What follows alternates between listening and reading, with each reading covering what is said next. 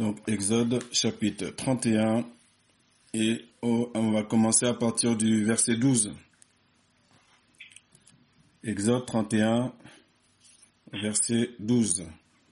Et l'Éternel parla à Moïse disant, Toi, parle aux fils d'Israël, disant certainement vous garderez mes sabbats, car c'est un signe entre moi et vous en vos générations, pour que vous sachiez que c'est moi, l'Éternel, qui vous sanctifie. Ça commence bien, hein? Ça commence bien. Et vous garderez le sabbat, car il vous sera saint. Celui qui le profanera sera certainement mis à mort. Car quiconque fera une œuvre en ce jour-là, cette âme sera retranchée du milieu de ses peuples. Pendant six jours, le travail se fera, et le septième jour est le sabbat de repos consacré à l'Éternel. Quiconque fera une œuvre le jour du sabbat sera certainement mis à mort. Et les fils d'Israël garderont le sabbat pour observer le sabbat en leur génération. Une alliance perpétuelle. C'est un signe entre moi et les fils d'Israël à toujours. Car en six jours, l'Éternel a fait les cieux et la terre, et le septième jour, il s'est reposé et a été rafraîchi. Ce que je viens de lire, c'est l'introduction du message. Le message sera dans la suite des versets. Et dans cette introduction du message, nous voyons l'Éternel donner à Moïse l'instruction concernant le sabbat. Là aussi, on peut avoir deux lectures. Une lecture d'obligation, de commandement, d'ordonnance, de contrainte, ou une lecture positive. Et dans cette lecture positive, il y a quelques mots qui nous rappellent combien il est positif de garder le sabbat. Nous, nous sommes plus sous cette loi, mais nous ne sommes pas sans loi. Nous avons la loi de Christ. Et nous avons appris grâce aux évangiles que le Fils de l'homme est aussi maître du sabbat. Maintenant, l'Ancien Testament est là aussi afin que nous puissions, par l'Esprit de Dieu, exalter la parole de Dieu qui a été écrite, exalter l'encre qui est sur la feuille, pour que cette encre-là bouge, qu'elle prenne vie, que ces mots prennent vie, qu'on comprenne que oui, c'est bien l'Éternel qui nous sanctifie. Le fait de garder un jour dans la semaine où mes pensées ne sont pas mes pensées ne sont pas gardées aux choses des hommes, mais à Dieu, où je fais pas mon bon plaisir, où je dans ma conscience, dans mon, être tout entier, je suis consacré, concentré à être dans ce repos de Dieu, qui est un prémisse de la Nouvelle Jérusalem, alors j'ai des bénéfices. Ce bénéfice-là, c'est que l'Éternel me sanctifie. Quand je garde la communion fraternelle, quand je garde le fait d'être avec des frères et des sœurs, et de ne pas banaliser ce jour de repos, car l'Éternel lui-même a travaillé, il a travaillé, six jours il a travaillé, comme nous, nous avons nos occupations, et il y a un jour où lui-même s'est rafraîchi, lui-même s'est reposé, lui-même a dit stop. Et ce jour-là, il l'a consacré pour lui-même et pour nous. Il y a une indication intéressante aussi concernant la mise à mort. Dans la loi, à cette époque-là, effectivement, si on trouve un transgresseur, il est mis à mort concernant le sabbat. Pour nous aujourd'hui, qui ne sommes pas sous la loi, nous voyons malgré tout que lorsque l'on quitte la communion fraternelle, il y a des choses dans nos vies qui sont mises à mort. Des projets dans nos vies qui sont mis à mort. Nos pensées qui sont plus les mêmes. Notre cœur qui se change. toutes sortes de choses se produisent. Et ces choses, ces choses mènent à la mort. On n'a plus de sauvegarde. On n'a plus un jour où on va se reposer, s'asseoir, réfléchir, être béni par Dieu, être rafraîchi, avoir nos pensées renouvelées en communauté. Donc le jour, un seul jour, Dieu aurait pu dire deux jours, trois jours, quatre jours, un seul jour. Il y en a six pour nous, un pour lui. Je pense qu'on peut faire un peu d'effort pour euh, considérer un peu l'Éternel qui nous a tout donné. L'Éternel nous dit que c'est une alliance qui est perpétuelle. Elle ne s'arrête pas. Et c'est un signe entre lui et nous, pour toujours. Et c'est ensuite qu'il lui donna les deux tables du témoignage, les dix paroles des dix commandements. Maintenant, nous allons rentrer dans le message. Nous allons lire la suite qui nous concerne par le temps qu'on vit, quoi que ce soit un passage de l'Ancien Testament. Exode chapitre 32. Exode chapitre 32. Nous lisons.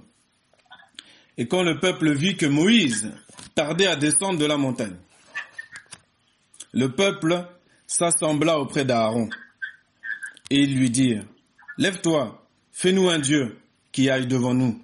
Car ce Moïse, cet homme qui nous a fait monter du pays d'Égypte,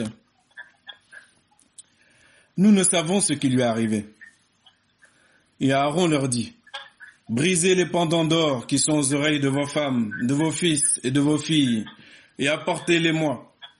Et tout le peuple arracha les pendants d'or qui étaient à leurs oreilles, et ils les apportèrent à Aaron. Et il les prit de leurs mains, et il forma l'or avec un ciseau, et il en fit un veau de fonte. Et ils dirent, c'est ici ton Dieu, ô Israël, qui t'a fait monter du pays d'Égypte.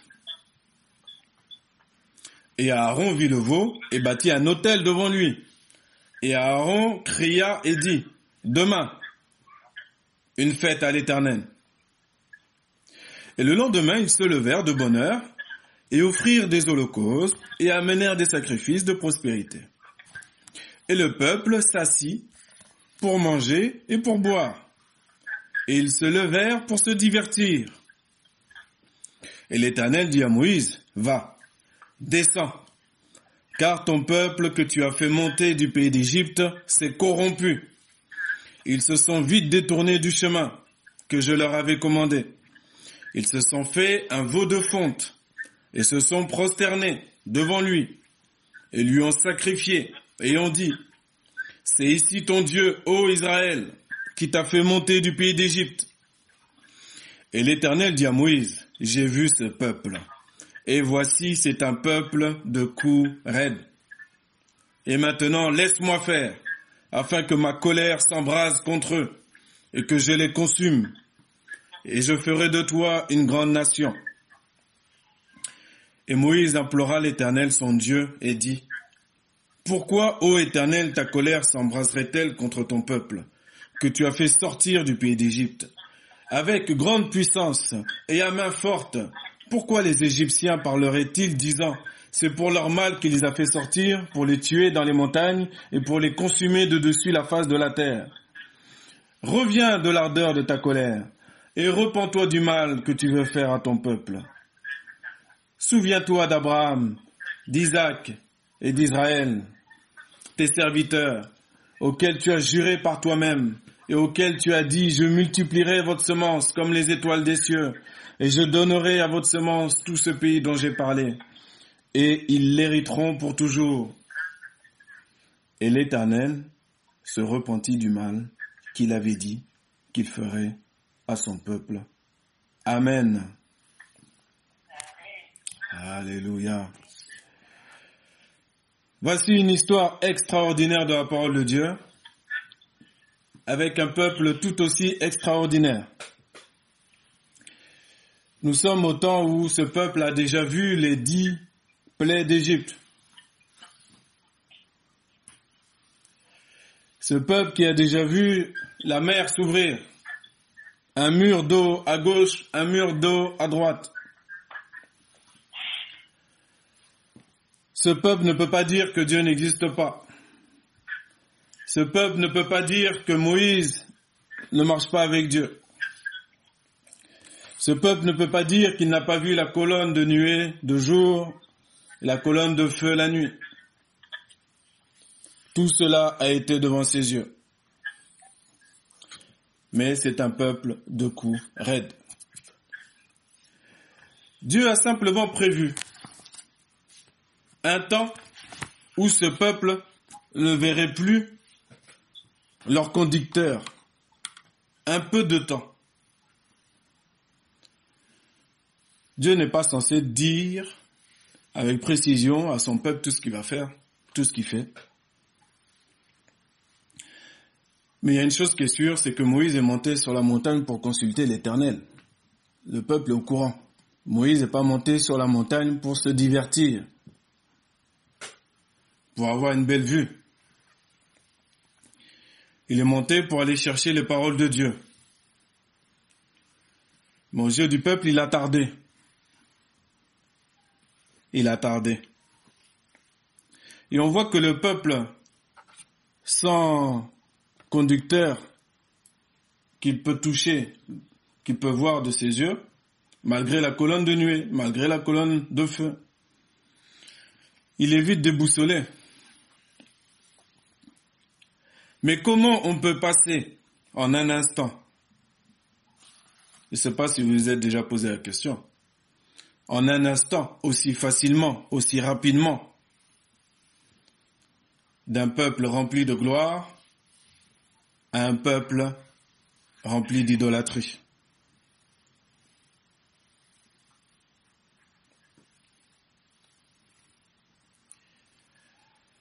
Qu'est-ce qui s'est passé durant ces jours? À quoi ont-ils pensé? Ne fallait-il pas juste attendre? Ne fallait-il pas juste attendre? Car ce Dieu qui a ouvert la mer,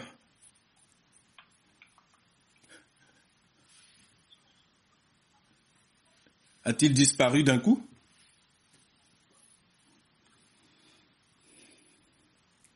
Est-ce que le Dieu qui nous a parlé, qui nous a touchés il y a dix ans, il y a vingt ans, il y a deux semaines,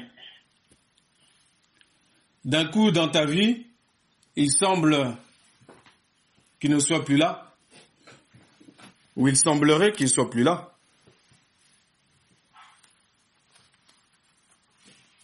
Maintenant, j'ai le choix. Soit je continue à lui faire confiance et à dire que l'Éternel est mon salut, mon rocher. De qui aurais-je peur? De qui aurais-je crainte? Ou comme il ne semble pas répondre assez rapidement, agir assez rapidement à mes yeux, à ma compréhension, eh bien moi je vais me faire un Dieu. Je vais, me faire un Dieu puisque Dieu ne répond plus, semble ne pas répondre à mes prières, semble ne pas entendre mes prières. Peut-être Dieu n'est plus avec moi.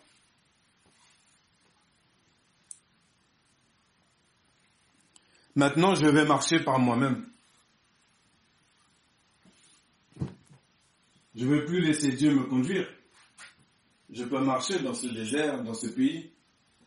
J'ai déjà traversé la mer.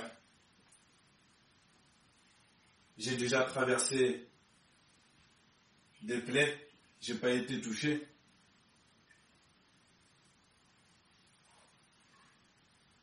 Finalement, je peux aussi m'en sortir. Je peux continuer tout seul.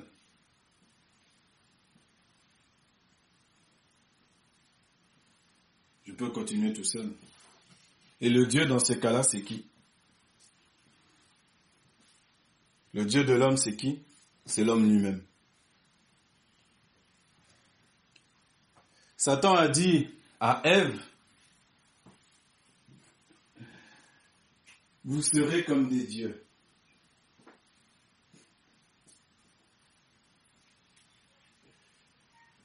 Adam et Ève sont bien fils et filles de Dieu. Mais ils ne sont pas Dieu. Et ils dépendent toujours de Dieu. De la même manière, nous aussi, on dépend de Dieu. On dépendra toujours de Dieu. Si on oublie ça, notre veau d'or à nous, il n'est pas très loin de nous, c'est nous-mêmes. Nos raisonnements, nos vaines pensées, notre pseudo-intelligence. C'est ça notre veau d'or aujourd'hui.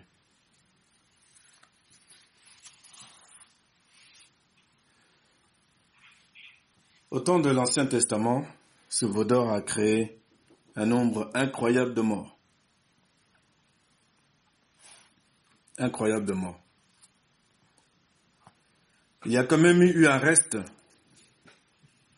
malgré tout. Nous savons dans la suite de l'histoire qu'il y a quand même eu un reste. Et ce reste-là, il, il a été grâce à qui?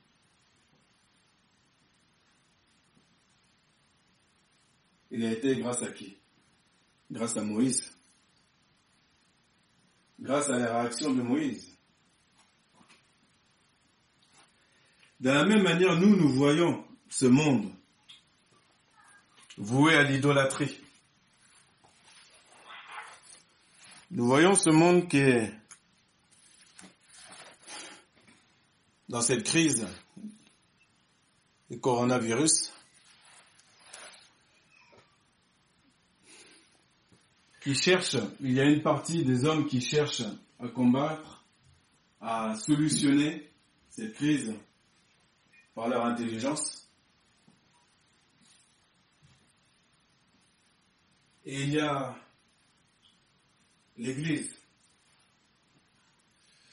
L'Église est responsabilisée pour prier tel que l'a imploré Moïse.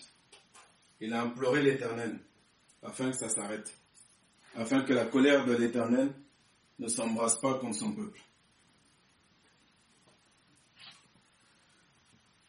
Là aussi, on a le choix. Même si on voit, et c'est un fait, de voir le monde idolâtrer son cerveau. Mais le monde ne sait pas qu'il est dans le noir. La lumière est venue dans le monde, mais le monde ne l'a pas connue. Mais maintenant, ce qui compte, c'est pas les réactions du monde, c'est notre réaction à nous. Le message dans cette lecture d'Exode 32, il est concentré sur la réaction de Moïse et non pas sur le fait que un peuple, en un claquement de doigts, vire 360 degrés, 180 degrés plutôt, et qu'il change complètement d'un peuple glorieux qui se retrouve à un peuple d'idolâtrie, de débauche.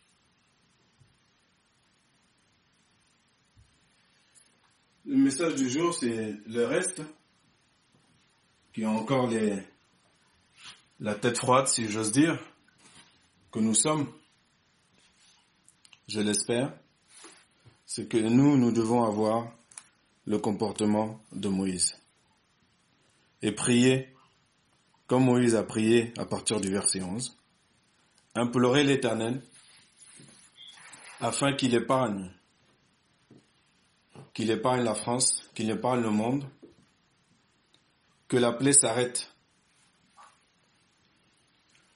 Il faut, comme Aaron avait fait et avait couru, si vous vous rappelez cette histoire, il a couru à travers le peuple avec l'encens pour faire arrêter la plaie qui était en train de décimer le peuple. Nous aussi, là où on doit courir, là où on doit être prompt, là où on doit être vif, rapide, c'est dans la prière, dans notre manière de, de réagir face à l'actualité. On a le choix, soit on sera rapide à la critique, mais le monde n'a pas besoin de ça pour nous. Le monde le fait déjà. Pour le peu d'actualité que vous avez suivi, il y a, ça fonctionne toujours de la même manière. Il y a un sujet, on envoie un sujet. À la fin du sujet, il y a les spécialistes du plateau. Les spécialistes sur le plateau, 4-5 personnes, et chacune à leur tour sont là pour dénigrer les actions du gouvernement. Dénigrer tout ce que le gouvernement peut faire. Mon propos n'est pas de dire que tout ce que le gouvernement fait est bien. Ce qu'il fait, c'est Dieu qui le sait. Ce qui est vraiment fait. Mon propos, c'est de... C'est assez extraordinaire de voir des personnes, des fois des, gens du, monde civil, qui critiquent ouvertement tout, tout ce qui peut être fait, qui peut être dit. Comme si, si eux, tu les mettais à la place d'autorité, à la place du règne, avec eux, tout irait mieux. Même dans un temps de crise, l'orgueil a du mal à diminuer. C'est fabuleux. Ça, c'est le monde. Nous, il ne faut pas qu'il en soit ainsi. Bien sûr, nous voyons et nous entendons des incohérences, bien sûr. Bien sûr. Bien sûr. Mais soit je mets mon énergie à la critique, soit je mets mon énergie à prier et à implorer l'éternel tel que Moïse l'a fait.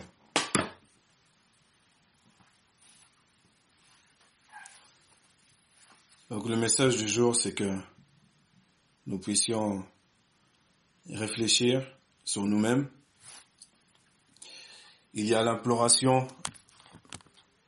Il faut implorer, bien entendu, pour le peuple, pour la France, pour le monde, mais aussi pour nous-mêmes. Pour nous-mêmes. Parce que parfois, dans notre vie personnelle, il peut arriver qu'il y ait des plaies qui s'abattent sur nous. Et comme je l'ai déjà dit à plusieurs reprises dans le livre des Proverbes, il est écrit au jour du bonheur, réjouis-toi. Au jour du malheur, réfléchis. La réflexion dont l'Éternel parle, c'est une réflexion en profondeur. C'est pas une réflexion légère. C'est pas une réflexion qui nécessite juste nos capacités cognitives. C'est plus profond. Certainement, il y a des choses que nous ne faisons pas bien.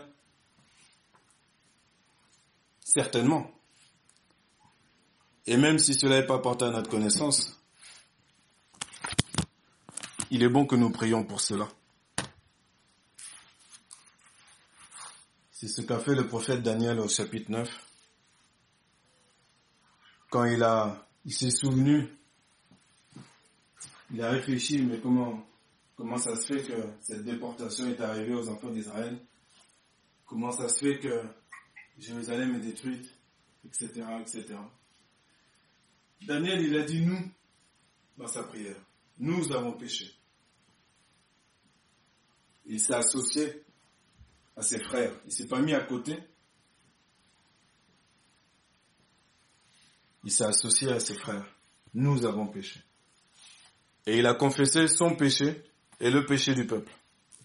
Vous aurez l'occasion de lire le chapitre 9 du livre de Daniel. Et dans tout le livre de Daniel, l'Éternel ne nous parle à aucun moment, à aucun moment, l'Éternel nous parle d'une chose mauvaise concernant Daniel. On pourrait, se dire qu'il est non pas un homme parfait, mais que si Dieu n'a pas jugé bon de parler de ce qui pourrait être mauvais chez lui, il y a peut-être une raison. Mais malgré tout, lui ne se met pas à part, nous, nous avons péché. Et c'est de cette manière-là que nous devons prier pour l'Église. Et ne pas se dire, bon, si quelqu'un est touché, si un autre est touché, c'est forcément, forcément il y a ceci, il y a cela. Ça, ça sert à rien. Il y a une conséquence à, chaque, à chaque cause, à chaque péché, bien sûr. Mais même en sortir de là, il vaut mieux dire nous, nous avons péché.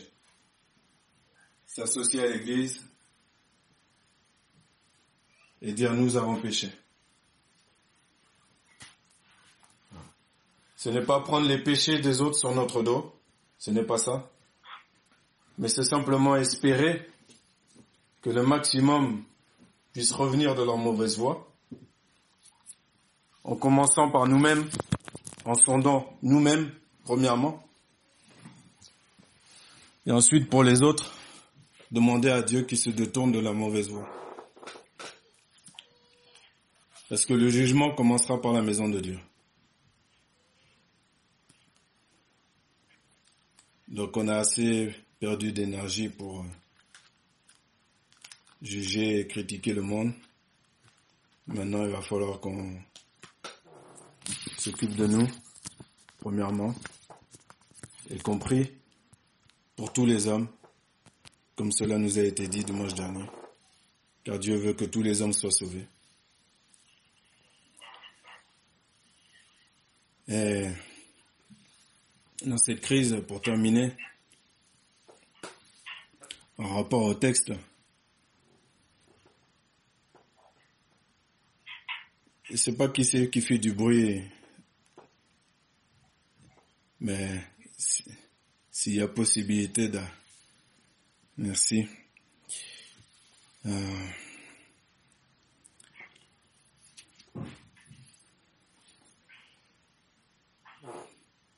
Il y a au verset, euh, au verset 10 une parole terrible quand même de Dieu qui dit que Et maintenant laisse-moi faire afin que ma colère s'embrase contre eux et que je les consume et je ferai de toi une grande nation.